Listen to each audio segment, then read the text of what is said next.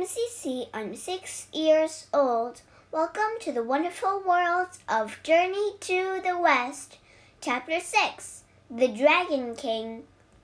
What's wrong with our swords and spears? asked the gibbon.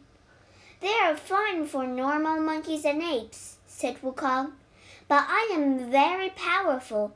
I need a much heavy I need a much heavier weapon the gibbon thought for a minute. A dragon king lives at the bottom of the eastern sea, he said. Maybe he has a weapon you can use. That's a good idea, said Wukong. I'll be back soon. He said a quick spell so he could breathe underwater. Then he dived into the stream. He swam to the ocean and went deeper and deeper. Soon he arrived at a large palace. The Dragon King and the Dragon Queen were sitting at a table having tea. The Dragon King looked over when Wukong walked in. Who are you?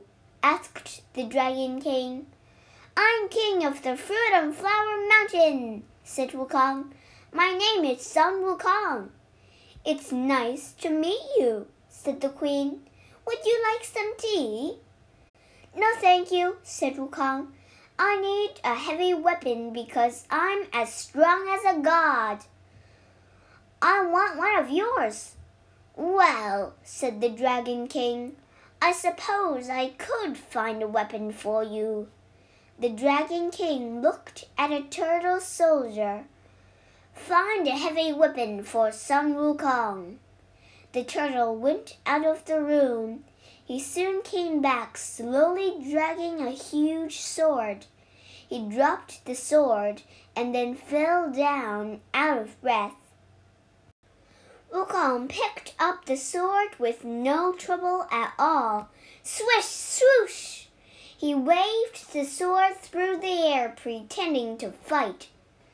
This sword is too light, said Wukong. Find me a better weapon. This monkey is rude, the Dragon Queen whispered to her husband. You're right, dear, the Dragon King whispered back. Let's find him something quickly so he'll leave.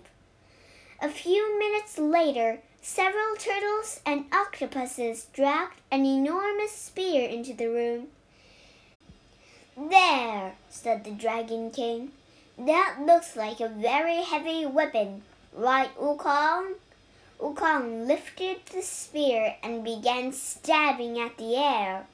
He shook this he shook his head. This spear is too light. The Dragon King snorted. That spear is very heavy. How can you say it's light? To me, it's light, said Wukong. Find me something else. We don't have anything else, said the Dragon King. That's the heaviest weapon we have. Wukong stomped his foot. I'm not leaving until I get what I want. This is an outrage, said the Dragon King. The Queen whispered to him again. What about the magic iron bar in the treasury? I'm sure that's heavy enough. We can't give that to him, said the Dragon King. It's a treasure from heaven. Who cares? said the Queen. I just want this monkey out of my palace. Ah, the Dragon King sighed. Wukong, we might have something heavy enough for you. Bring it here, said Wukong. We can't, said the Dragon King. It's too heavy for anyone to lift, but if you can lift it, we'll let you have it. Show me where it is, said Wukong. The group went to the treasury. An enormous iron pillar stood in the center of the room. Beams of golden light shone from it. That pillar was used to measure all the oceans and rivers, said the Dragon King. Wukong went closer and looked up at the large piece of iron. The Dragon King folded his arms.